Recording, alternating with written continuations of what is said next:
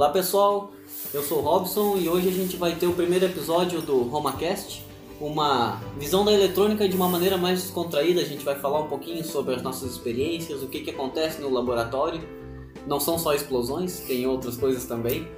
E na verdade, o defeito desse equipamento deve ser só uma pecinha. Boa tarde pessoal. Uh, quando o fusível de 1 ampere tá não tá segurando, coloca 10 que resolve. Meu nome é Nelmo, vamos seguindo. Boa tarde, eu sou Mariano e acho que a única coisa que eu posso dizer é que não tá funcionando, mas não deve ser nada. Só não, é, só não tá ligando. Boa tarde, meu nome é Célio. Eu tô aqui participando, não vou falar muita coisa. Passar pro próximo. Boa tarde, pessoal. Sou o Luiz. Geralmente só o fusível, um fiozinho solto, uma coisinha assim. É muito simples, é muito simples. Não vai levar nem 10 minutos. Então, gente, hoje a ideia é a gente falar um pouquinho sobre inversores. O nosso âncora aqui vai ser o Inelmo. O Inelmo é um técnico eletrônica formado na Escola Técnica de Taquara, o CIMOL é um morador de Cazuza Ferreira. Ele e mais a sua família são 75% da população de Cazuza Ferreira. E para vocês terem uma noção da distância, quando aqui é duas da tarde, lá o sol está se pondo. e não já é um técnico que tem bastante experiência na eletrotécnica também, já trabalhou na rede, já foi borracheiro. Então provavelmente. provavelmente você já cruzou com o Inelmo na rua. Tanto que Inelmo não tem Facebook nem Instagram, mas todo mundo conhece ele. Sempre tem um amigo na cidade. Isso aí. É, um certo exagero do Robson aí. Na verdade, minha trajetória se dá mais na parte elétrica mesmo, de eletricista até agora eletrônica, passando também pela automação. Na verdade, todos eles estão sempre muito relacionados, então eu diria que me considero uma pessoa da área elétrica.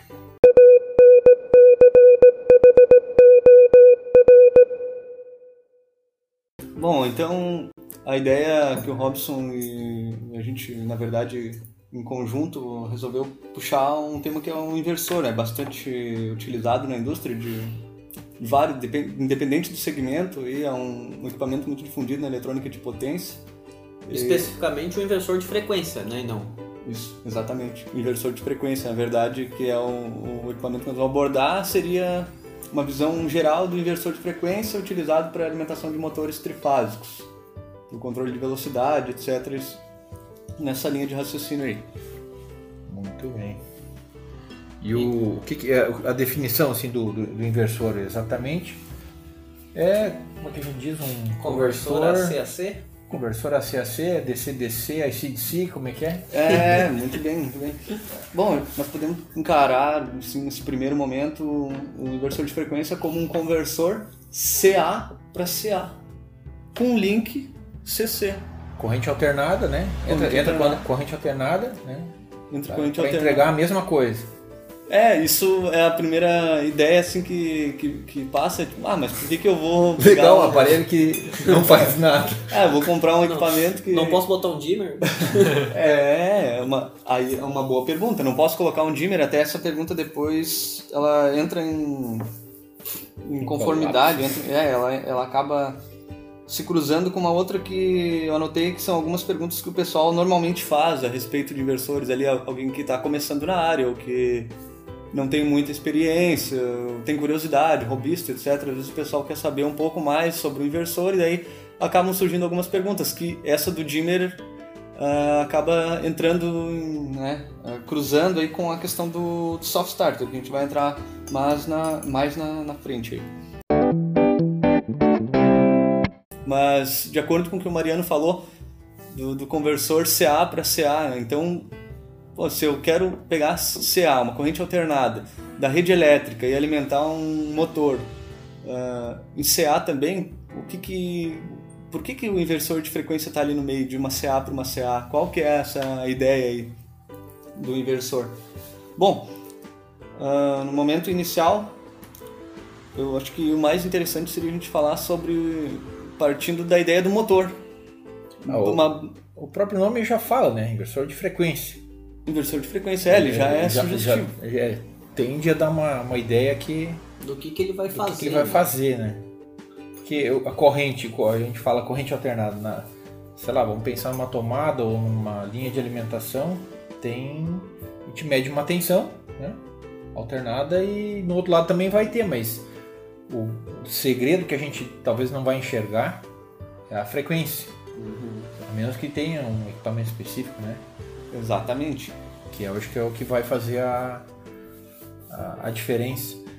Com certeza, até entrando nessa linha de raciocínio aí que o Mariano acabou de, de compartilhar com nós aí, ah, a frequência que depois vai estar diretamente relacionado com o tema de velocidade do motor. Ah, Então, acabei listando algumas coisas para a gente conversar um pouco antes de falar do inversor propriamente dito, que são os, os, os primeiros ah, variadores de velocidade, né? Pra- só para se ter uma ideia da importância da, da evolução da eletrônica e o quanto que ela está presente e ah, ajudando no dia a dia da, da indústria. né? Como, por exemplo, ah, variadores mecânicos. Antigamente eram muito usados variadores mecânicos. Alguém tem alguma ideia de aplicação aí de Um um... variador Eu mecânico? digo, É. tipo o tamanho da polia ali no motor. Isso, exatamente. Um variador com polia cônica e correia. Isso, ou aquelas polias variadoras, né? Polia é, que nem tem naquelas Aquelas esteiras, esteiras. da, da Dream. Antigamente eles usavam uma polia que conforme tu ia apertando, ela ia aumentando ou diminuindo. Isso, a velocidade ela ajustava numa, literalmente numa alavanca. manivela. É, Uma Fica manivela. manivelando, né? Pra direita aumenta, pra esquerda diminui a velocidade. Exatamente. Aí a pessoa pode perguntar, tá, mas se uma manivela é suficiente, por que um inversor de frequência, um equipamento tão avançado, assim, digamos, de certo modo? Bom, é, com uma manivela, precisa de um operador, dificulta, logicamente, o processo de automação, onde um, um controlador ou algum outro, é. algum outro equipamento, um computador, poderia executar, ah, mandar um comando e seria interpretado pelo inversor. Então, tem esse detalhe no meio. Além do que, a parte mecânica envolve ali as perdas, desgaste de correia, tem todos esses fatores aí envolvidos, né? E o, o peso da manivela nessas esteiras que a gente comentou, elas ficam muito pesadas. E daí as pessoas mais velhas não conseguem girar, né? Porque se tu for pegar uma pessoa idosa pra andar numa esteira em casa, né? Não, não tem como ela girar aquela manivela, fica muito pesada no final. É, exatamente. Se, se nós for parar para analisar rapidamente, se coloque na situação de que está em cima de uma esteira e ao invés de, de, de pressionar um botão, como é hoje, para aumentar a velocidade, tem que girar uma manivela. Então, não, na, não é, na atualidade não é tão interessante assim, como já- nós já estamos habituados aí com essa Nós já, facilidade. nós já passamos no tempo da roda quadrada, né?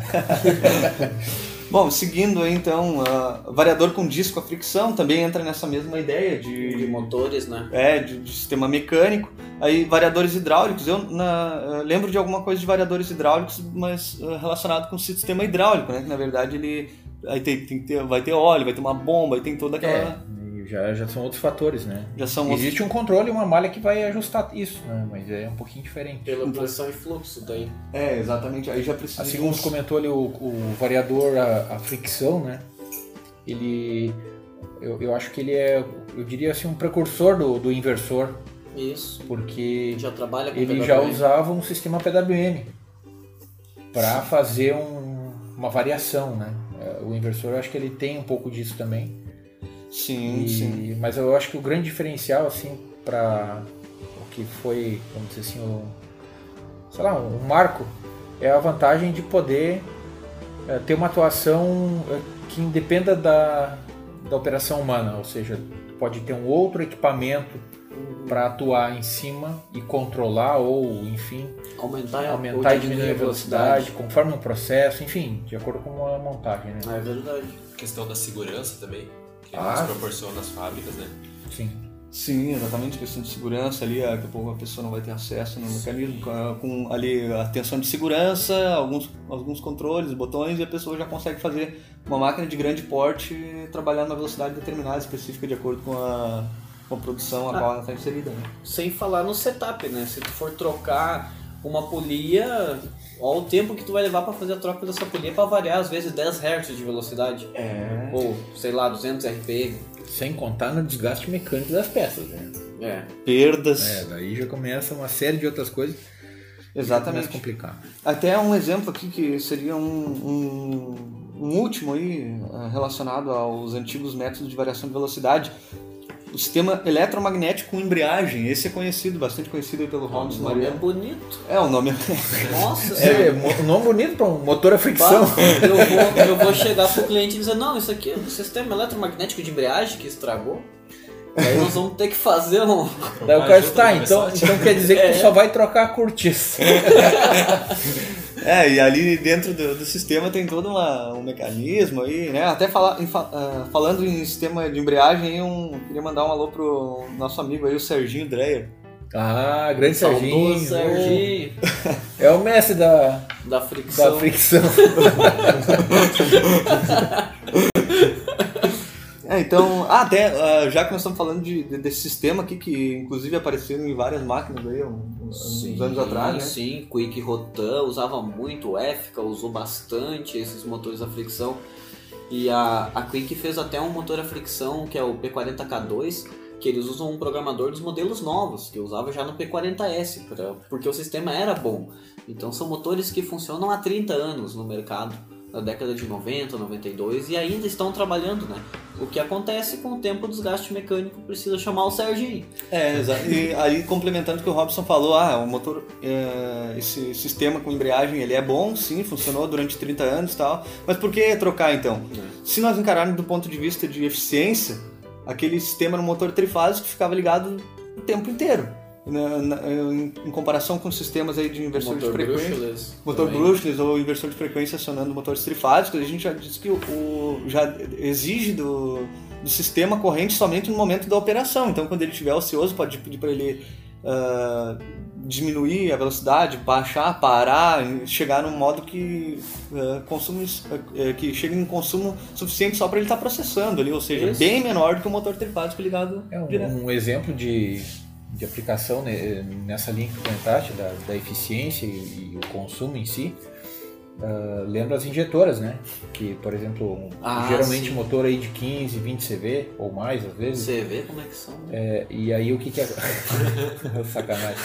Então, acaba, vamos dizer assim, na hora que ele vai fazer o processo lá que vai injetar, precisa mais pressão. Então, aumenta a velocidade. né? Isso. Então, o próprio controlador, a, a unidade lá que vai controlar o processo de injeção, à medida que terminou o processo, enquanto está sendo, sei lá, trocar uma matriz ou retirar o- as peças, colocar um molde, alguma coisa assim, o inversor ele mantém o motor trabalhando numa rotação mais baixa para que haja continuidade no fluxo do óleo. né? Senão para todo o sistema. É, mas não precisa estar com aquela corrente toda de consumo, É, né? eu, eu faria assim um, um paralelo muito rápido, é que nem quando tu tá andando com o carro na autoestrada ou quando tu tá parado num sinal e ele tá na lenta, ou seja, ele, ele diminui, baixa a rotação e fica numa condição. Achei que tu ia falar da banguela É. na lomba. Ah, até, até Também pode ser. Agora, pegando um link disso que o Mariano falou, linkando com o inversor de frequência e a eletrônica nos carros, hoje, se eu não me engano, já, já há alguns anos aí tem veículos que quando para no semáforo ele já desliga o motor. Sim, é, mas nós Sim, o pai de tinha um carro Chevette CC, que era assim. CC, CC. Toda vez que parava, desligava o motor. Às vezes É. tinha que empurrar. Daí economizava mais ainda. É, mas daí já é CC, CC, né? Vamos, vamos voltar pro nosso CA, CA. Isso aí. Então, seguindo, eu comentei antes a respeito das perguntas frequentes que o pessoal fazia pra mim, de repente aqui pro, pros guris da- do laboratório também, quem tiver alguma coisa pra incluir é interessante. Ah, a respeito do inversor. Por exemplo, uma das perguntas que, que eu ouvi bastante, que eu tenho uma lista, eu vou lendo ela, a gente vai debatendo. Beleza? Ah, por que alguns modelos de inversores de frequência podem ser alimentados em rede monofásica, fase neutro ou trifásica? Fase, fase, fase. É uma das perguntas que eu já ouvi também, já ouvi bastante. Principalmente é uma pergunta que dá pra ver que a pessoa já tem um certo conhecimento, Uhum. um conhecimento interessante Porque já, ele né? já sabe os dois tipos de rede que É, ele tá já, usando. ele já sabe uh, as redes que, vai que, que ele está trabalhando, ele já tem uma ideia de- do- da trifásica e da monofásica, diferenças que às vezes o pessoal que é leigo no assunto não faz a menor ideia, né? Então essa é uma pergunta que daqui a pouco vai ser respondida, então se alguém tiver alguma ah, dúvida que se encaixe aí nessa linha de raciocínio, logo a gente... um detalhe, e- e se eu- me corrija se eu não estiver errado, mas eu, eu acho que tem desses que são alimentação trifásica, eu acho que tem alguns modelos que permite trifásico ou monofásico. Sim, no sim. mesmo. É no isso mesmo, mesmo, no no mesmo. mesmo, no Isso, mesmo exatamente. Essa, essa é, é isso mesmo. Alguns modelos, ah, eles vêm ali com L1, L2, L3, se eu não me engano, o- Isso. a nomenclatura é essa. Isso, e daí é. tem é. LN. LN. LN. Aí pode alimentar ah, tanto ele em, em Mono mono ou tri. ou tri. Exatamente, ele vai Só tem entregar. que cuidar da atenção de entrada, né? Claro, tem isso- isso. Ah, e o- onde essas informações estão contidas? É sempre importante ressaltar o manual, né? O manual é uma fonte.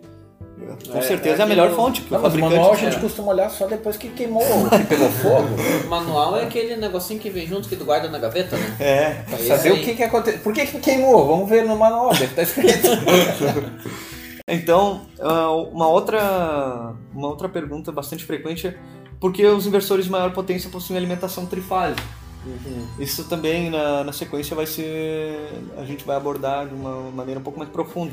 Mas é, já dá para ter uma ideia, linkando com a pergunta anterior, que se tratando de maior potência, normalmente o sistema é trifásico para alimentar o inversor também. Ele é eletrônico, toda a parte eletrônica está ali inserida, tem as partes internas para cada bloco e tal. Mas a alimentação, a, a potência onde vai ligado na rede, já os modelos de maior porte têm alimentação trifásica, sua grande maioria, pelo menos todos os que eu vi. Sim, no sim, os maiores são. É, então isso está relacionado sim com a potência do motor, né? Que seria o nosso. Eu acho que a próxima pergunta que tu vai fazer vai ser uma que eu tô pensando. Faz Então aí. vamos lá, faz, vamos ver se é. Eu quero saber como é que ele entra monofásico e sai trifásico. É a próxima pergunta. é a próxima pergunta, Eu exatamente. sabia. A pro- Alguém colou. Como, como é possível alimentar em tensão monofásica e sair trifásico pro motor? Nessas Isso. palavras que a gente O pessoal pergunta bastante. Sim, sim. Sempre que a gente tá na rua, ele fala, pô, mas eu tô alimentando aqui em 220 e ele tá saindo três fases na saída pra alimentar meu motor. meu motor é. Ah, o meu motor é trifásico, é um motor que era ligado na rede trifásica, agora alimenta o motor em, na, na rede monofásica e na saída é o mesmo motor e ele funciona. Obedece a variação de velocidade. eu tive uma dúvida assim, eu perguntei pra, pra pessoa, né, entendida no assunto, não era de inversor, mas perguntei, tá, mas ah, me explica o, o que que, por que que é assim? Daí ele olhou e disse, não, isso é segredo profissional. Ah, uma. Tem uma Deus que quis assim. Eu tenho uma pra contar também. Uma vez um, um amigo meu, até vou mandar um abraço pra ele aí. Um alô pro Gelinger, comandos elétricos de Simol. Um, a gente estava debatendo alguns assuntos ali relacionados à parte elétrica, eh, elétrica, comandos elétricos, essa parte, enfim. E surgiu uma história de um cara lá que perguntavam pra ele, tá, mas por que que é assim? Aí a história é a seguinte, na indústria eu sempre fiz assim e nunca deu errado. É, a mágica. Tá, a última pergunta também, eu não sei se vocês já, já pensaram ou já tiveram. até eu, quando comecei na, na parte elétrica, tive essa, essa pergunta, que fiz essa pergunta para mim mesmo para os meus professores e para o pessoal que trabalhava, já que tinha experiência no ramo. né? Qual a diferença entre inversor de frequência e soft starter? Alguém já perguntou para vocês? Já, já, já chegaram a pensar? Nunca Eu- me perguntaram, na verdade. Já tive a curiosidade. São, dois, apa- curiosidade. são dois aparelhos Sim. diferentes. São né? dois aparelhos diferentes, é bem importante, exatamente, Mariano, destacar isso que são aparelhos diferentes. Que entra CA e sai CA. Entra CA e sai CA. O chaveamento deles é diferente na maior O parte. se- dos- Exatamente. né? A, a, minha questão era assim: pô, mas o inversor faz a rampa de aceleração. Também, né? Também. Por que não usar coisas- sempre Aham. inversor? Ou É. tem como intercalar eles, um junto com o outro, entendeu? Pra melhorar a eficiência. Entendi, nós vamos, nós vamos chegar nessa parte aí logo mais pra frente, mas é uma pergunta bem interessante, porque Acho que depende da dois- aplicação, né? É. tam- A razão pela qual vai ser aplicado. E daí eu acho que, eh, no sentido assim da, da razão, explica o fato de alguns serem entrada monofásica e entrada trifásica. É, Está diretamente relacionado à, à eficiência, né? o consumo de energia Exatamente. e, a- e a- o aproveitamento dessa energia que está absorvendo. é, se nós for falar aqui no caso do soft starter, ele a entrada quando a saída for trifásica, que é, é o que acontece, né? É Sim, sempre saída sim. trifásica e entrada é sempre trifásica. É, Exato, mesmo por do tem soft starter monofásico? Daí eu queria é, ver é, é, pois é, isso eu não. Eu no ambiente, vi. no ambiente Eu- industrial, assim, Desconheço. Desconheço, até porque se nós for parar para pensar no soft starter, a partida suave, como o próprio nome já sugere, né? Ele já entrega bastante do que ele faz, né? ele ajuda na auxilia, ele é um sistema de partida. Aí, aí um detalhe interessante, porque que é, existe essa confusão, porque ambos são equipamentos eletrônicos de potência que estão relacionados com o motor. E tem a rampa, é que nem o Luiz falou, tem a rampa de Tem partida a rampa de partida, É, mas aí, aí um, um detalhe, um detalhe interessante, que o, o soft starter, ele na verdade substitui tecnologias de partida de motor de, de alta potência, Tipo estrela triângulo. tipo estrela triângulo, chave compensadora e entre outros, eu não sei mais algum artefato. É, mas eu, eu, eu vejo que assim o, é só uma é só uma aplicação de, é para o início do trabalho, né? É, exatamente. Não É. vai, não vai ter necessidade de variação durante a utilização ou Não vai variar a frequência depois que ele já isso, chegou isso, na vai- rotação. Exatamente. Daí a pergunta do Luiz, ah, mas ele inicia com uma rampa de, de, de aceleração e tal, então não, não estaria relacionado com o sistema de, de, de trabalho do, do inversor. Mas na verdade o, a Soft Starter aqui, ela até, até eu, pesquisei um pouco a parte técnica aí. O, o Soft Starter, a velocidade de partida, está relacionada com, com características dinâmicas do sistema, ou seja, motor e carga, ah, o sistema de acoplamento, momento de inércia, da carga refletida no eixo do motor, ah, relações com a corrente, etc. Então, a, a função dele é partir o motor com, com corrente suave. A velocidade vai estar diretamente relacionada com o que está ligado no eixo do motor. Sim, com Ele não, certeza. ele não é propício para um controle de velocidade, ele é propício para uma partida suave. Essa é uma, E daí ele vai chegar na rede, né? Vai chegar vai na- chegar na rede, exatamente. Isso. Então ele parte, uh, co- uh, por exemplo, a estrela triângulo parte com uma corrente menor, depois Uhum. passa para nominal. O Exato. soft starter vai ter uma ideia assim, porém eletronicamente controlado. Ele vai ter uma rampa bem mais suave, ele, isso pode ser controlado eletronicamente um tempo para que essa rampa aconteça, de acordo com, com características da carga, da Sim. carga a ser movimentada, com inércia de carga, todos esses detalhes aí. E o soft normalmente é com tiristor, né? O soft Difer- starter com tiristor, normalmente com tiristor. Diferente do inversor de frequência, que mais pra frente a gente vai ver os blocos ali, que o Inão vai comentar, que ele usa outra tecnologia de componentes eletrônicos. Exatamente. grande maioria. Exatamente. Então, até só para complementar o que o Robson falou anteriormente ali, o soft starter, no, no momento final ele acopla na rede, tanto é que ele tem um sistema ali interno, né? O assunto aqui não é soft starter, mas só para fechar essa, esse leque aí, o soft starter no final, quando partiu o motor, tá tudo ok, terminou o tempo, a corrente está dentro, ele fecha um contato como se fosse um bypass, um contato Isso, seco o e, e elimina toda a parte de, de, de partida que seria a aplicação dele mesmo. né?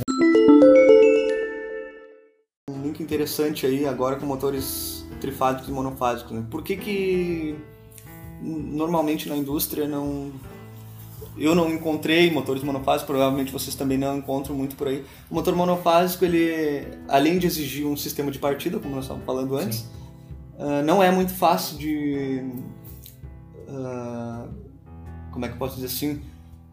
Não é, não é um motor muito fácil de, comercialmente encontrar um motor, uh, se- uh, E- motor monofásico para de alta potência. de- de, alta dizer. potência. É. Passou de um certo limite de potência, nem ele já tem. nem é mais aplicável. É. Não, É. acho que não tem. Até Não porque tem. ele- o escorregamento, é, é, tudo é Tudo é- muito diferente. né? Além do mais, o motor monofásico ainda tem questões de manutenção que ah, o- é, se estendem é, com uma complexidade muito maior do que o sistema trifásico. Então essa ideia de usar um neutro por fora do inversor está fora de cogitação. Acho que o motor monofásico na indústria fica limitado a, a ser usado no esmeril lá na, na, na bancada da manutenção e deu. Na- Olha, eu, é, é, nas, nas indústrias assim que eu, que eu, que eu fiz manutenção, Mas tá com dimmer que funciona. eu fiz manutenção e tal, e participei da, da, da, da- interagi com a planta. Eu lembro de uma indústria que provavelmente aquela planta tinha em torno de uns 80, 80 motores ou mais. Eu lembro de dois motores monofásicos. Um era para bomba d'água do sistema de, de aquecimento, Sim, só para aquecer a água ali para para algumas limpezas e outro era para. E deu. É, então eu acertei. né? é, é isso aí. Mas então a, a parte do soft starter a gente já respondeu. Já respondeu. A, a entrada mono para saída trifásica, tu quer falar um pouquinho dos blocos dele? Pra gente ir debatendo por que que se transforma em trifásica a saída? É que- Não, eu acho que isso um pouquinho mais pra frente. Vamos começar eh, entrando agora numa parte, numa análise do inversor um pouco mais específica, né? Falando do inversor propriamente dito. Aham. E- só que vamos fazer, no primeiro momento, uma análise de blocos, dos blocos fundamentais que compõem o, o inversor de frequência. Vamos lá então. Dos três blocos fundamentais eh, que sempre aparecem em documentações, literaturas, etc., sobre inversores de frequência. Então, Entrei com fase neutro. entrei com fase neutro. Nesse momento nós temos a rede. né? A rede conecta num, num bloco, no primeiro bloco, que é o bloco de retificação. O que, que acontece nesse, nesse, nesse bloco, nesse, nessa, nesse, nessa parte do processo, nesse estágio do processo? Então, ele é um conversor CA, CA como nós estávamos falando antes, com link CC. Quando a rede entra no bloco retificação, acontece o primeiro, ah, o primeiro Primeira processo, transformação. primeira transformação, primeiro, o primeiro, não diria, primeira, o primeira Primeira etapa do processo Primeira de etapa. conversão. primeira etapa do, do processo de conversão, que é a retificação, onde eu pego o CA Isso. da rede monofásica, conforme o Robson citou como exemplo, e transformo em CC. Esse é o bloco número 1, um, bloco de retificação. Já é bastante. ah, O próprio nome já, já deixa bem claro. né? E isso aí vai ter diferença se a entrada for monofásica ou a entrada for trifásica. Hum, Exatamente. Se o inversor disponibiliza somente de entrada monofásica, Isso. ah, Tu vai isso- ter somente uma ponte de grades lá. uma ponte É, isso aí, é que assim, ó, se a gente for pensar que tem um retificador e, e- e vamos considerar o, o- o filtro, né? Se nós tivéssemos Sim, sim, sim. tirando o filtro, um mono, uma entrada mono, nós teríamos ali uma entrada ah, pulsante, né? Então com 120 Hz, certo?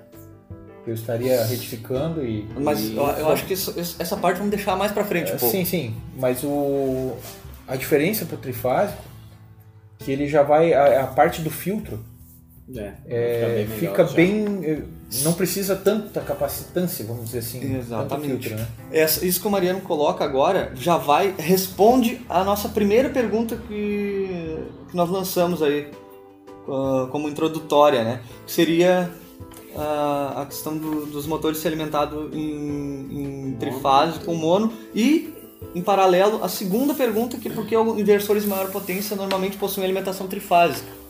Exatamente por isso tem a parte de retificação e posteriormente Agora, de novo, voltando para o bloco, no segundo bloco, que é o bloco de filtro, encaixa perfeitamente na, na, naquilo que o Mariano falou.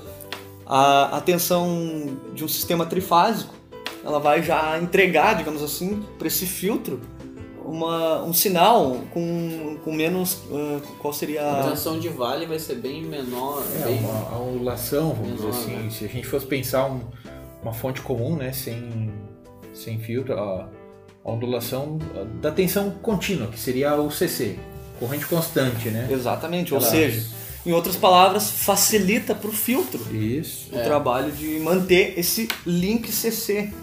tá? Então, Mantendo o nível do link, né? manter o nível do link. Tá, então assim, eu tô entrando com 220, tô passando por essa etapa de retificação, Que é o transformei. bloco 1, Bloco etapa de um. retificação, bloco 1. Passei pelo bloco 1, transformei numa CC pulsante. Certo? Transformei num CC. Transformei numa CC, Certo. mas ela não está pulsando. Não É, está está filtrada. contínua. Exatamente, exatamente. Isso. Daí eu vou no bloco 2, que é o meu filtro. Agora eu tenho uma CC pura. Agora eu tenho uma CC pura. Então eu tenho uma retificação e depois eu tenho um filtro. Beleza?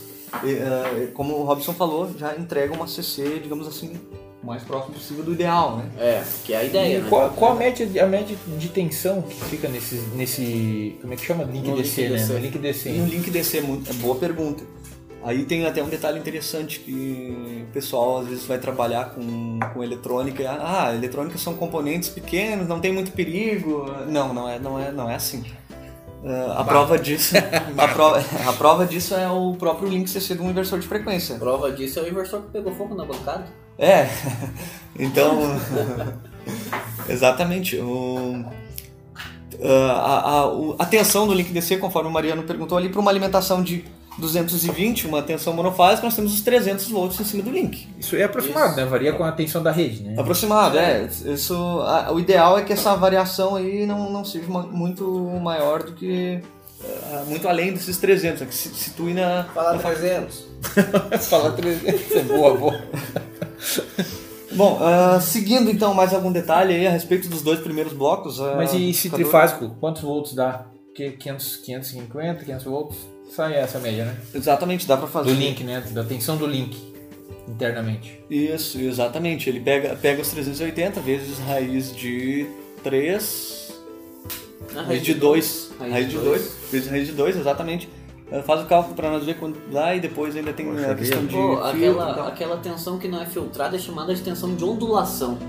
Ondulação. O que, que tu quer que eu faça aqui? esquecido 300? É 300? Fala 300. 380 Isso, vezes raiz de 2. vezes de 2. Ah, vamos lá, vou botar umas 80 aqui que eu tinha esquecido.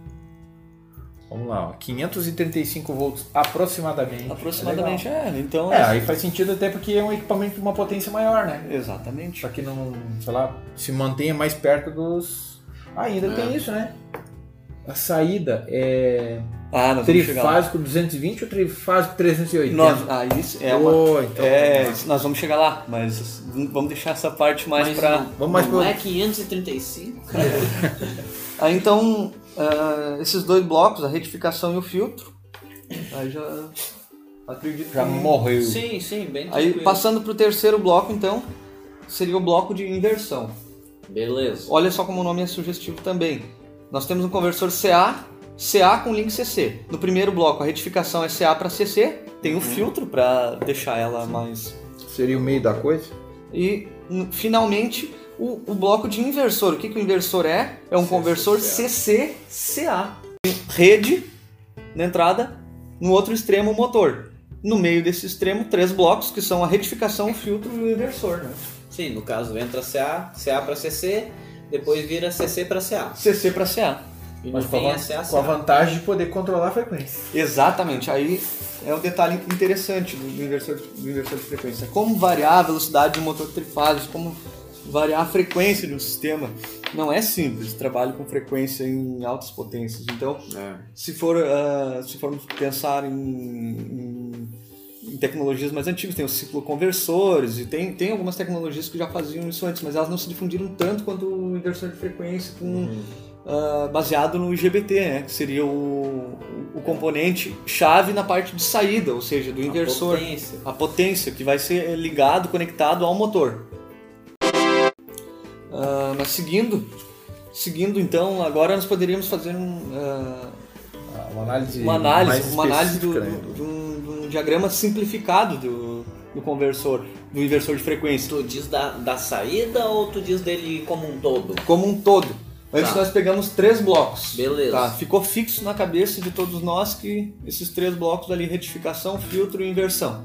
Agora, entrando um pouquinho dentro de cada bloco para saber o que, que tem ali dentro, eletronicamente falando, né?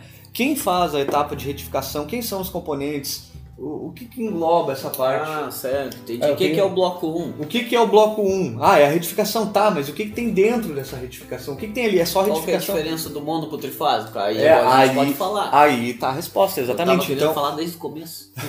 entrando no, nesse, nessa parte, no, no- no diagrama simplificado, nós vamos analisar um bloco um pouco mais a fundo. Então eu vou deixar pro Robson aí que tá ansioso para falar sobre o- a diferença do, É diodo, fala diodo. do trifásico e do monofásico. Ah, então, Robson, aí em relação ao trifásico, monofásico e principalmente no primeiro bloco, fazendo uma análise do primeiro bloco de retificação aí, os mais comuns, né? Falando Aham. do retificador não controlado. Uhum. Pode. Não, os mais comuns que o Inam se referiu ali são retificadores com ponte de Gretz, né? São quatro diodos nessa configuração. E daí o que, que acontece naqueles inversores que eles são mono e trifásico? Eles têm duas pontes de Gretz internas, ou alguns eles têm a ponte que é feita com seis diodos. Mas os mais em conta que a gente encontra na região, eles colocam duas pontes de Gretz prontas, né? Que daí tu não precisa não precisa pegar um módulo IGBT que já tem ponte de Gretz interna. Porque o que, que a gente chama de módulo IGBT? É um componente eletrônico que internamente ele já vai ter a ponte, ele vai Ah. ter o termistor. Mas Que- espera aí, Robson, essa é a parte de É, saída. é, Vamos, ele, vamos- fala- é, ele falou da ponte, mas que ponte é essa? É, pois é, vamos. O Robson, Ah, já- então- o Robson falou da ponte e já pulou pro, pro módulo GBT, mas vamos voltar pra ponte aí, Mariano. É uma ponte de diodos. Ah, não, não, tá. Não, Mas eu é- falei é- diodo. Não, poderia. É, tá certo, tá certo. Ah, mas o- acho que o que o Robson quis dizer foi o seguinte. Resumindo, a, re- a retificação é composta por retificadores. É isso. E Não, reti- composto por diodos. Exatamente, esse Diodo diodo retificador. retificador, né? Que vem Em forma de uma ponte de Gretz. em forma de uma ponte retificador. Então, o, por que, que o Robson entrou no, no assunto ali? Eu entendi a ideia.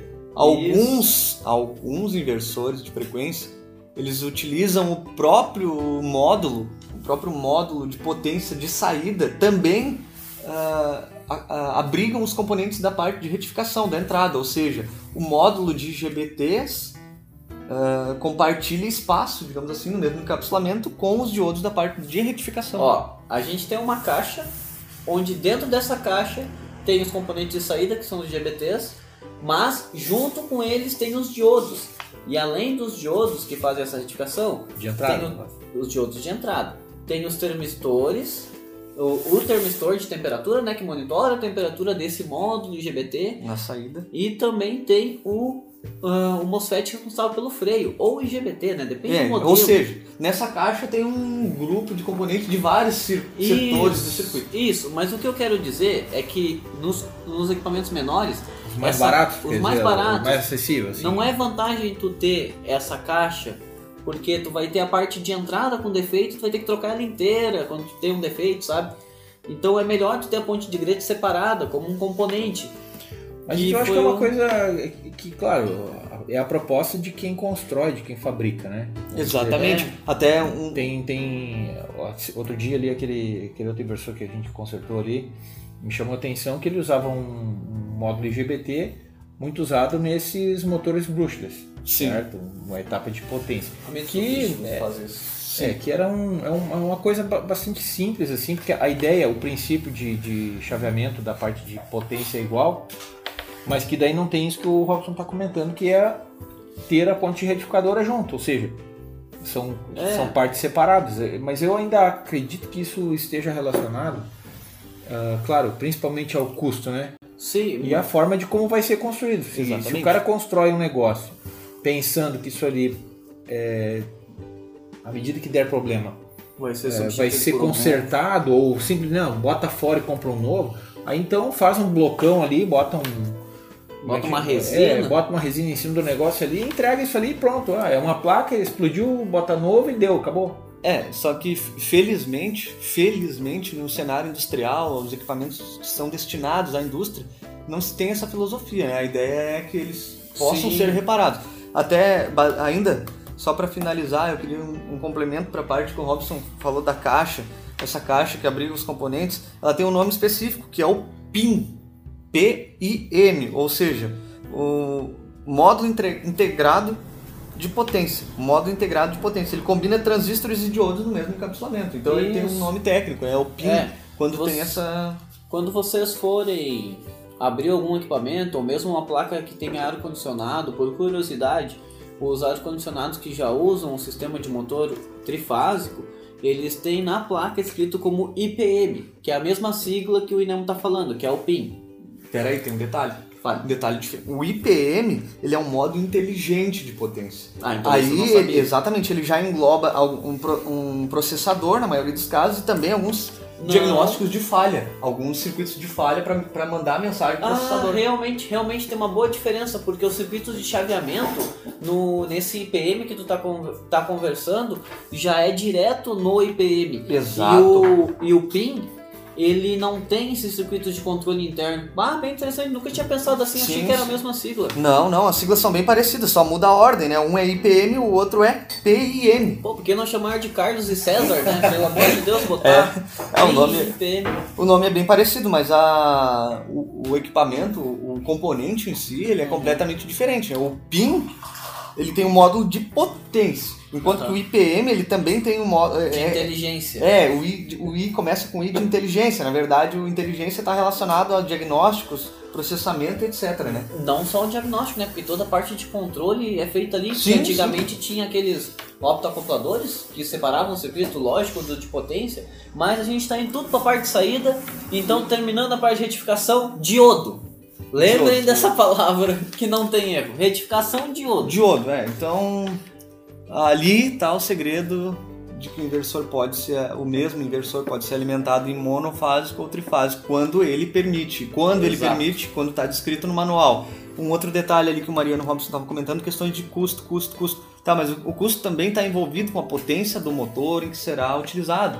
Às vezes, ah, eu vou comprar um inversor mais barato então, eu vou comprar um mais barato, mas não é simplesmente o preço. O preço está diretamente relacionado com a potência do motor a ser Não acionado. adianta botar a corrente de saída mais alta, vai estourar. É, isso aí. Então, todo o circuito ele já foi ah, estruturado, planejado, pensando na carga, no motor em, em, em questão, caso. Sim, sim, tu sempre tu tem o motor, daí tu compra o inversor. Ou se no caso tu comprar o inversor antes do motor, mas teoricamente tu quer ter o motor primeiro pra saber quanto que Tá, ele mas vai. é, tu falou ali, tem que. Não adianta botar uma corrente maior que vai estourar, mas vamos dizer assim. Se eu tiver lá um inversor que é para uma carga de, de até 3, até 3 CV, né? Posso Uhum. ligar um motor até. Nada me impede de usar um motor de 1 CV nele. Não, não. Mas o, Não posso? Pode, Não, pode usar. é. Pode, só que é importante ficar atento a alguns parâmetros do inversor ali, as questões de sobrecorrente, É, de eu acho que eu não todos os fiz- Isso detalhes fica de naquele papel que a gente guarda. Isso, aquele da gaveta. É- eu acho que eu não me fiz entender. O que eu quero dizer é assim, ó, se tu tem um motor de 3CV, não adianta tu comprar um inversor de 2CV e aumentar a corrente de Isso. saída. Exatamente. O ideal, o ideal mesmo é que ele tenha. É, coincidam, né? O É. inversor coincida com o motor, porque isso facilita depois na parte de proteção do motor, é, todas as questões Tá, mas- que envolvem torque, fluxo, isso aí tudo. Mas e tu falou agora, coincidir, mas. Bom, daí talvez seja um pensamento errado da minha parte. Eu, eu, eu tinha ideia assim, ah, eu vou usar um motor de 2 CV. Se eu colocar um motor e eu vou usar os dois CV, ah, se o preço, né, vamos dizer assim, não, não fizer muita diferença, eu poderia botar um de 3. Eu não teria uma certa segurança, assim, trabalhar um pouco mais folgado, vamos dizer assim, no inversor. É, se nós parar pra pensar do ponto de vista de. De aquecimento dos componentes de potência, por exemplo. É, de repente, talvez sim, mas do ponto de vista de projeto do, do, do inversor. É, mas é que eu, eu considerei. Aí, dá, esse posso dar um-. Pode, mas eu considerei o seguinte: a- o fato. Entendi. Pode falar, mas eu que vou falar. não, eu quero dizer assim, só para não perder o- a meada, mas. Se eu. Por que, que eu vou trabalhar com ele na corrente máxima, lá no limite da capacidade dele, se eu posso trabalhar um pouquinho abaixo, vamos dizer assim, Aí, né? aí entra num detalhe interessante. Se está trabalhando com o inversor no limite da corrente, significa que o motor também está no limite da corrente, porque o inversor foi feito para aquele motor. Nesse caso, então eu recomendo substituir também o motor, fazer um cálculo que vem de trás para frente da parte mecânica do mecanismo e definir então é o seguinte: ah, se o motor está trabalhando de dois CVs, que o Mariano citou como exemplo, está trabalhando, não, não, não é interessante só colocar um inversor maior para aquele motor, é também interessante fazer uma análise para ver se aquele motor atende ao, considerando que o motor é uma máquina elétrica, converte em mecânica. Uma conversão elétrica para mecânica. Então, nesse caso, é, é uma pergunta bem interessante. Ah, mas já me convenceu, vou comprar igual então. Vai comprar o de 2CV. Eu compraria de 3 se tivesse barato. É, isso é, é muito importante também antes de, de repente de lógico, é muito importante, e eu diria que é indispensável antes de instalar ele fazer o uma manual. análise, fazer uma análise do, do- do sistema mecânico e ler o manual, sem dúvida. Ler o manual é fundamental, né? Mas se for VEG, os parâmetros já são conhecidos. É, aí É isso que é o bom de uma marca que padroniza, né? Tu consegue seguir uma sequência lógica, tu já tem mais ou menos na É, tem, tua ah, cabeça tem, tem que é. algumas marcas aí, nacionais ainda, inclusive, que, poxa, tô.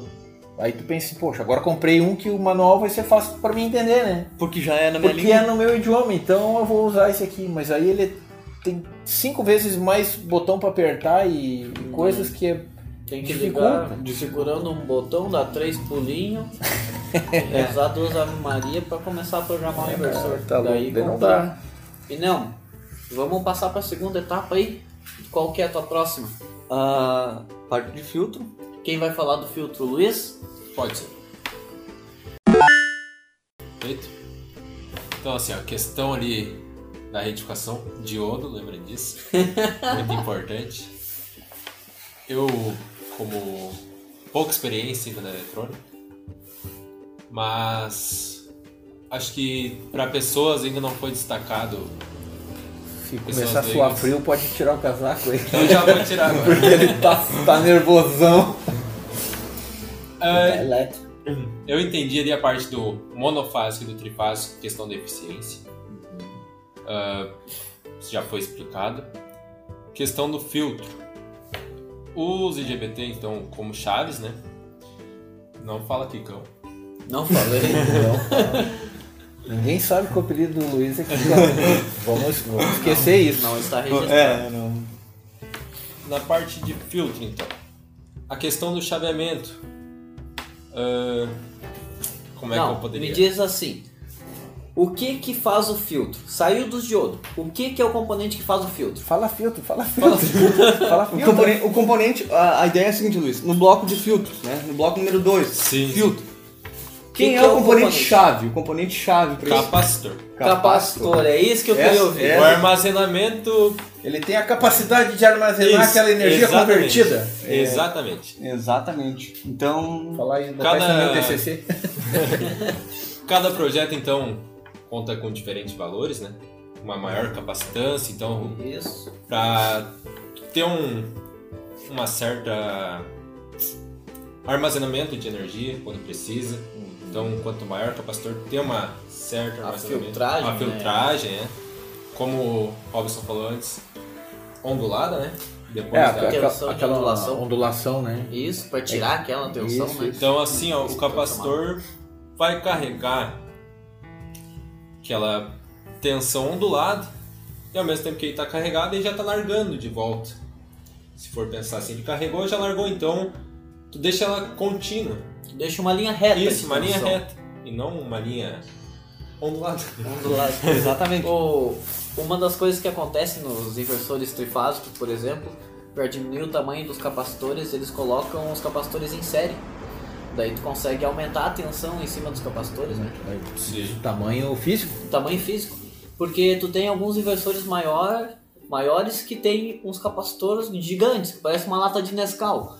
Mas tu não precisa é, usar aí de 40, 50 CV, né? Exatamente. É.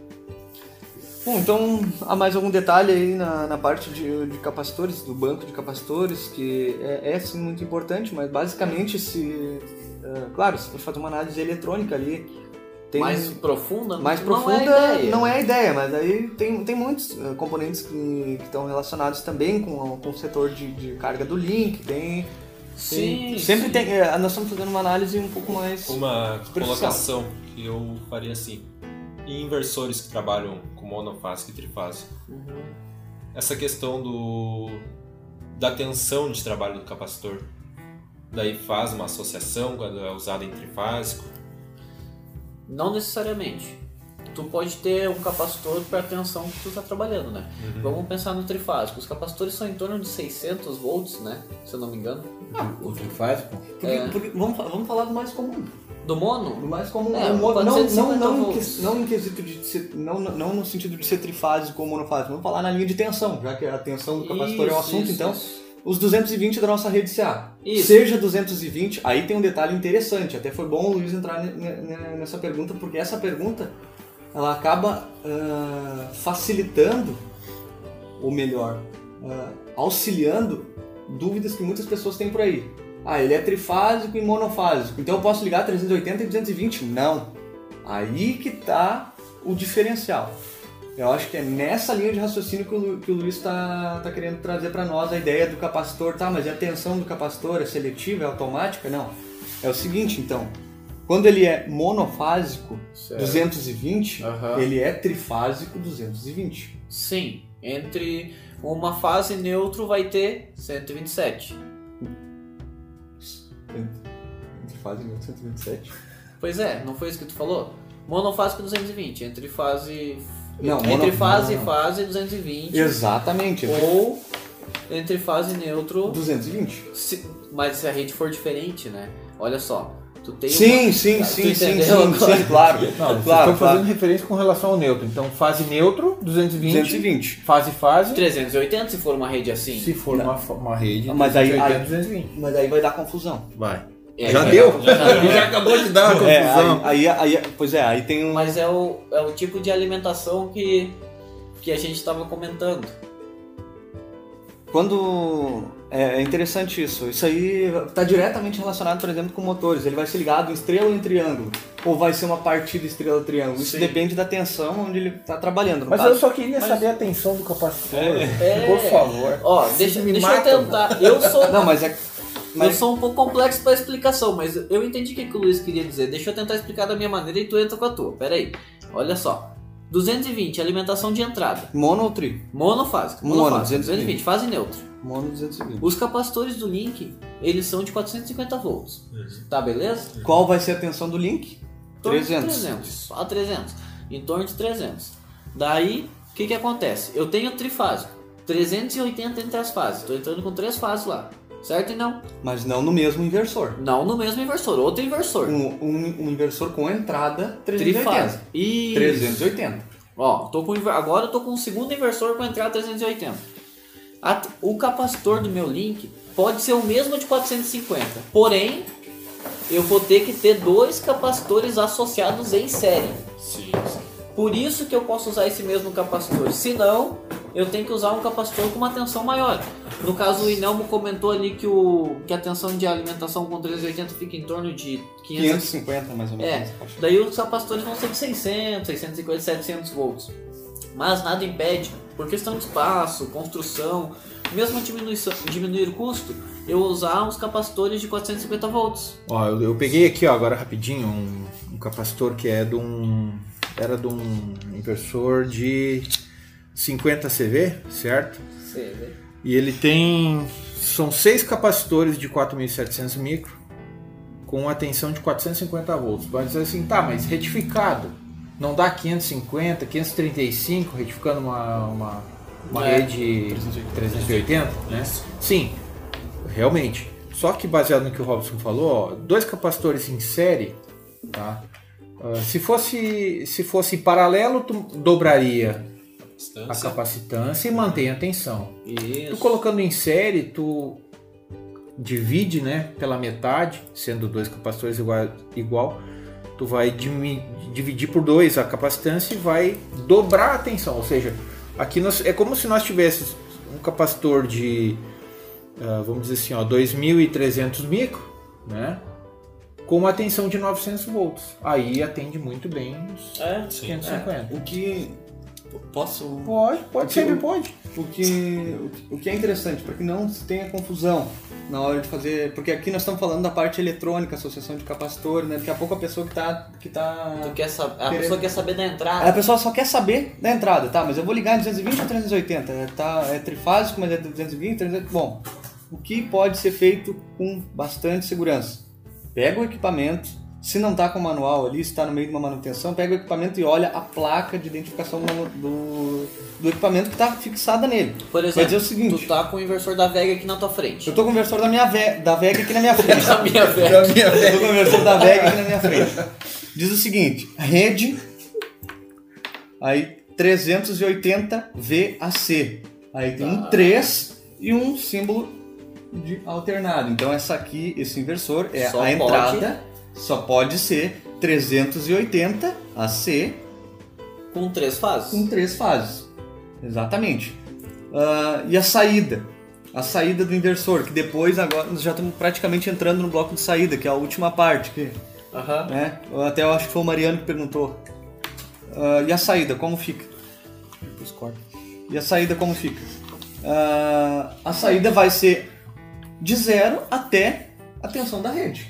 Isso. Na, em todos os inversores que Sim, tu não tem como tu fazer um inversor alimentado com fase neutra 220 e sair 380. É, exigiria um circuito eletrônico muito mais complexo. Até tem, mas é. É, mas é a corrente É, mas- que ia mas- puxar. mas daí Eu sei já- o que tu quer dizer, mas esse, essa conversão ia ter muita perda. Sim, o que nós estamos falando é do que existe atualmente no mercado, que está sendo Sim, vendido sim. e tal. Então, o que, que ele vai fazer? Ele vai ser alimentado com 380, trifásico, esse modelo aqui, e a saída dele vai chegar no máximo a 380 trifásico. Beleza. Aí, então, qualquer dúvida a mais é interessante no manual do equipamento. Sim, sempre é importante pegar aquele Na dúvida, consulte o papel. técnico. Ah, um técnico também.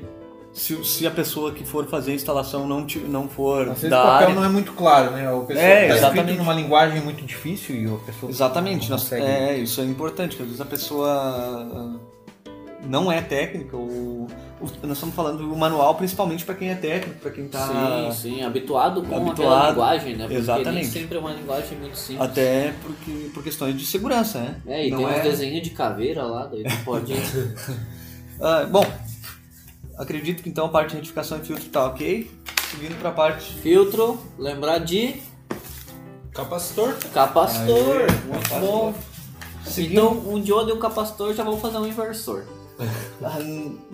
Ah, Quase isso. Eu começo. sabia que tu ia É lá. começo, Quase é o começo, isso, é o né? começo. É, é, é um começo. Dois blocos já foram. Dois blocos já foi, né? Mas e o terceiro bloco, o inversor. Agora entra então o GBT, o chaveamento eletrônico, toda aquela questão que envolve módulo e, IPM, PCM, PWM, essas Olha siglas só. aí que, que assustam todo que mundo. é, no começo a gente assusta.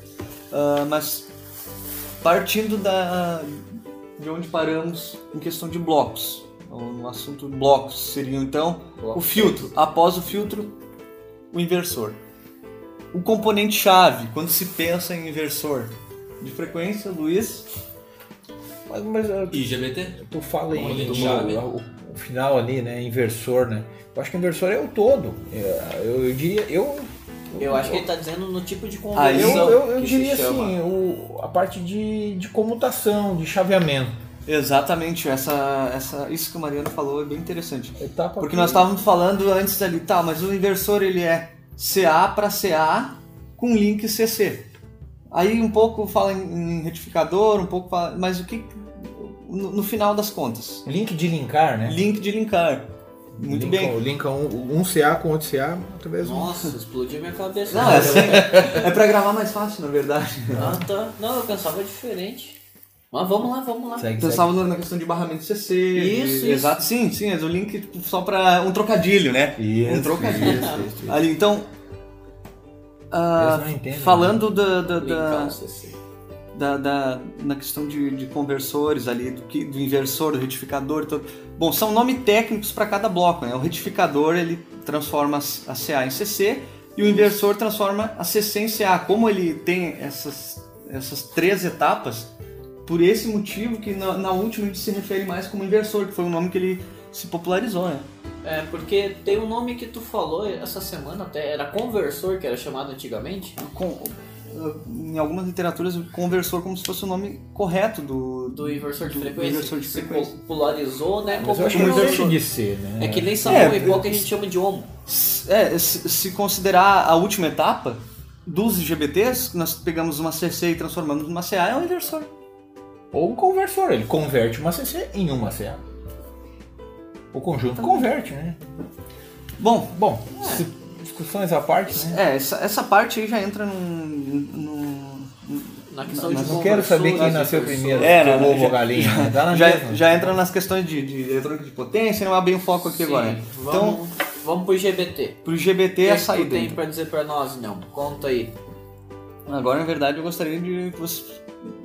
Te auxiliasse. É, me auxiliasse aí Exato, nessa galera, parte de, de pra gente cons- conseguir interagir melhor aí, ter um- uma opinião aí, uma visão diferente da parte do GBT, do módulo, como o que que acontece, por que que de repente agora o sistema consegue trabalhar com frequências diferentes das, dos 60 Hz da rede. Aham. Alguém tem uma ideia assim de explicar em poucas palavras o que acontece nesse momento que a frequência pode ser modificada para o motor girar mais devagar, mais rápido, enfim.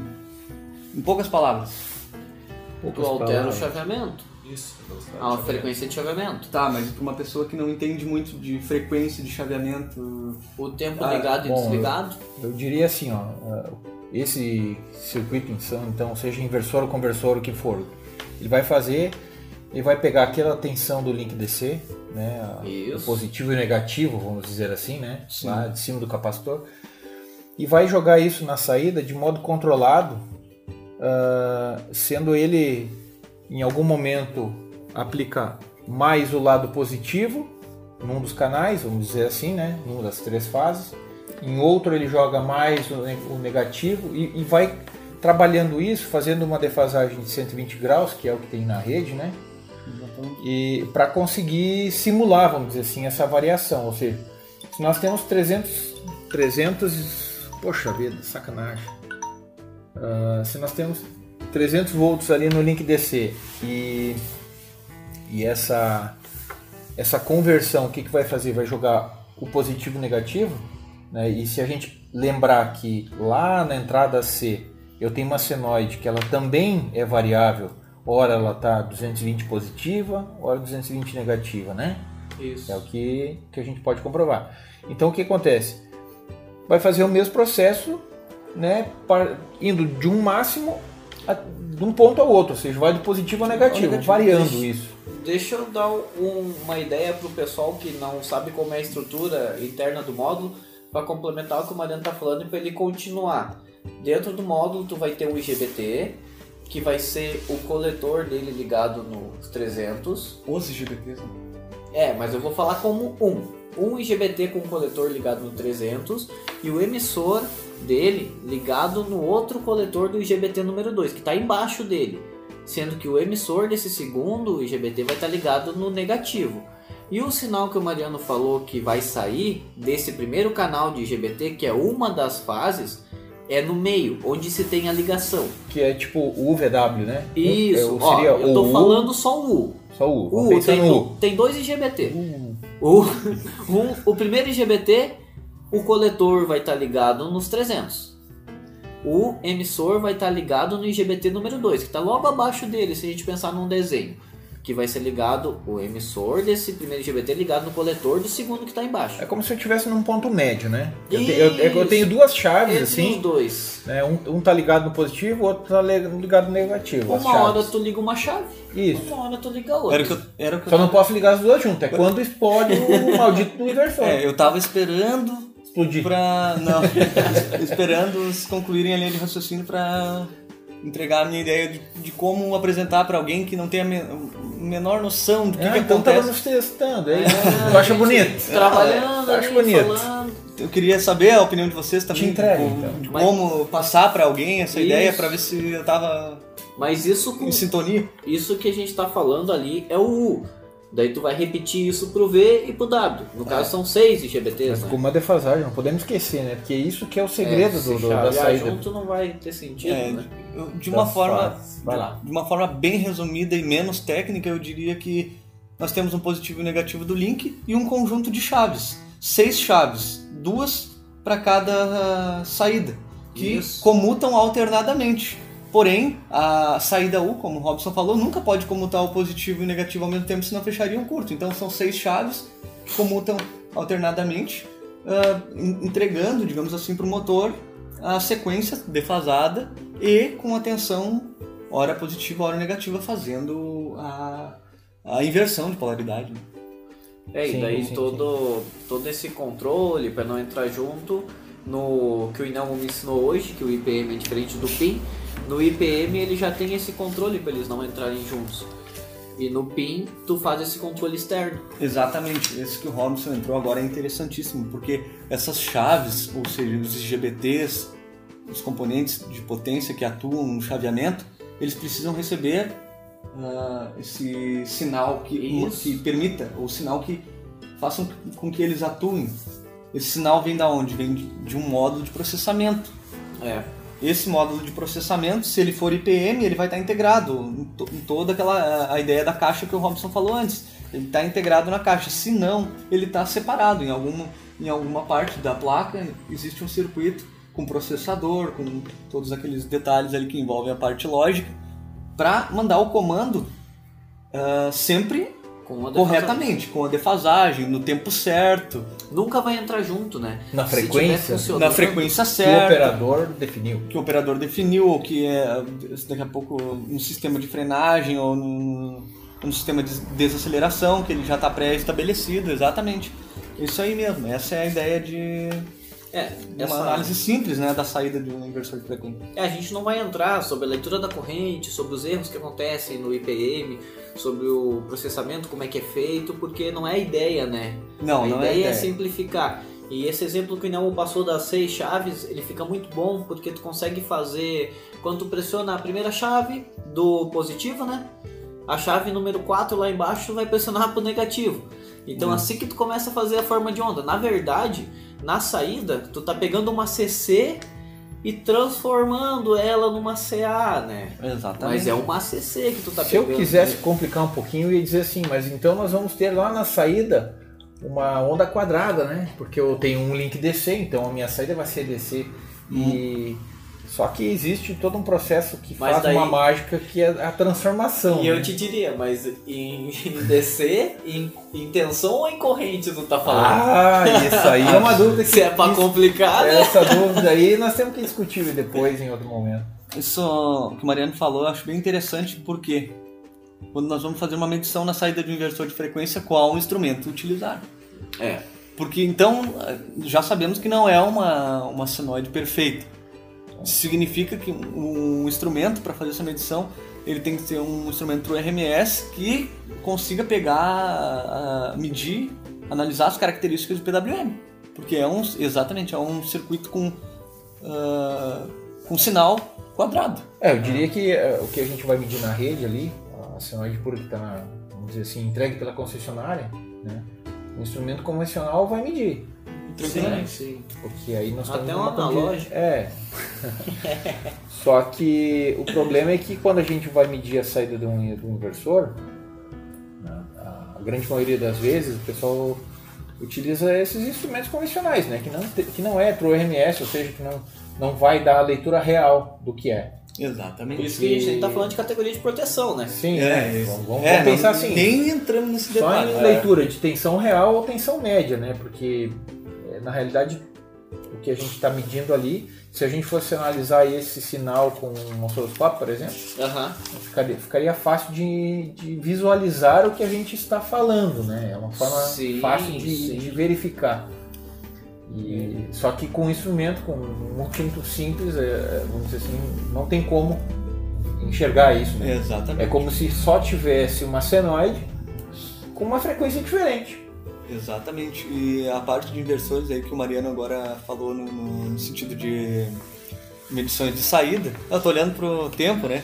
Que nós, nós falamos Tá praticamente- chovendo não, tá chovendo. O tempo, Tá em, chovendo aí. em uma hora, em uma hora conversando sobre inversores, nós conseguimos chegar no básico. Ou menos do que o básico. É. Porque são, muita dúvida, a né? gente- são muitos A assuntos. gente não falou sobre resistor de carga, sobre circuito de frenagem, Não, não. Aí, Robson, sobre bypass. Aí na parte eletrônica, e longe disso ainda tem todas as questões de que o usuário ainda pode configurar frequência de chaveamento, É. aonde a frequência de chaveamento Torque, interfere, torque, torque, rampa, distância, distância entre o inversor e o motor. Transformar o visual ali, em vez de frequência, botar quantidade de peça, botar RPM, botar... pensar então uma coisa bem bacana, assim, uma dúvida que eu fiquei outro dia, que eu convido isso a, a render uma outra, uma outra discussão, né, agradável como essa, que, que é Que discussão agradável. Não, a discussão não quer dizer nós se bater Não, aqui um não. outro, é discutir um assunto, né? Minha mãe sentido- gostava de discutir comigo, não era É, agradável. olha só. Uma pergunta que talvez muitos já tenham se feito e fica sempre aquela incógnita, né? Eu, E tenho, ovo? eu tenho um motor de 10 CV, certo? Certo. Eu ligo no inversor de 10 CV. Aí eu tenho dois motores de 5 5 CV. CV. Eu posso ligar eles em paralelo É, com, com- na saída de um inversor? É, possi- E aí? é possível fazer ligações de motores em paralelo, sim. Tá, mas e a indutância? Porém, aí que tá detalhes que, particularmente, eu não entrei na questão teórica desses detalhes. É, Mas, aí- é possível Mas fazer. é, é interessante fazer um estudo. É, interessante, inclusive é uma manuais. que eu também tenho. É, mas Manu- isso, manuais isso aí, assim, ó, basicamente, até o próprio fabricante comenta, né? Mas como é aquelas letrinhas miúdas sempre, né? Diz que tem, mas não explica muito porque isso é um assunto complexo. É, eu. Varia, né? Pode, pode variar de marca, fabricante. Eu não posso usar E- duas marcas diferentes, dois tamanhos diferentes. E se uma bobina tá com a indutância um pouquinho alterada ali, como é que Ah, os dois têm a mesma capacidade em, em- em- em potência, mas e a, e a velocidade? E Os dois e a- são iguais, é, não são? as Não cargas que eles estão acoplados. Estão sincronizados, o movimento não estão, né? Isso, aí. é, exatamente. Isso é possível, é possível sim, porém, com certeza requer um estudo bem mais aprofundado na. É, eu Vai acho muito que além esse- do capacitor. Vai Esse- muito além. Não, mas tem diodo também. Tem. Eu acho que esse tema a gente pode abordar num próximo Com programa, certeza. Com certeza. sim. nesse mesmo canal. Então, nesse mas era só para provocar. Ah, então, não sei, O- que tem, tem, como, eu tava, como a gente estava conversando, existem muitos fatores ainda, tem questões de, de frenagem que nós É. não abordamos ainda. E, E a frenagem é bem interessante, né? Onde é que. Porque quando tu manda o motor parar, ele se torna um. se torna um gerador. Ah, muito bem. É, então. O Luiz está afiado. ah, não sei, alguém. Pergunta de prova isso aí. Se, se mais alguém Eu acho que agora, antes de finalizar esse episódio, a gente podia fazer um resumão de todas as etapas e dizer o, o que, que compõe um inversor. Porque a gente falou uma hora e doze e abriu bastante essas etapas. Mas e não? Como é que funciona o inversor? É todo 220, tem o diodo, o capacitor. Fala aí pra nós. Resumido, resumido. Posso fazer uma sugestão antes? Claro. Eu, como o mais novato aqui, Vai fazer. posso falar dessa parte? Com certeza. Vamos ver o que, que tu entendeu. Então, monofásico trifásico, indiferente, vai ter a parte da retificação, Isso. vai passar pelos diodos, nunca esqueça disso. Vai então para o capacitor, para estabilizar aquela corrente contínua.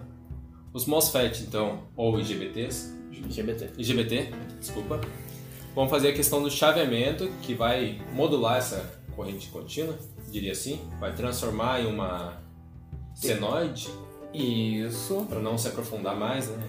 Questão de. Vai transformar em alternado. Em alternado, isso. Isso, o motor Mas vai tá certo, moderado. Modulação, é, porque é o eu Não, disse tá né? tá PWM, certo. modulação. Modulação por negócio de Isso processo. aí.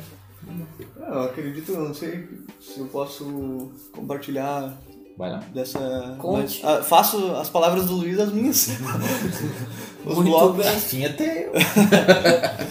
Eu acho que Era só de ter dito isso então. os Agora, sabendo o que tem dentro de cada bloco, Sim, é possível encarar eles, o inversor de frequência como três blocos distintos. claro. E então para finalizar ali o, o que o Luiz comentou, essa parte muito simples, eu convido também o pessoal que está escutando a olhar o nosso blog, que a gente tem um blog onde normalmente o Mariano está muito em cima do blog, colocando material, curiosidade, concertos eletrônicos, vai ter coisa de inversor, vai ter coisa de motor, parametrização, tem de tudo lá. O que vocês Em pensarem. breve aí vai tem. ter bastante novidade agora, né? Isso.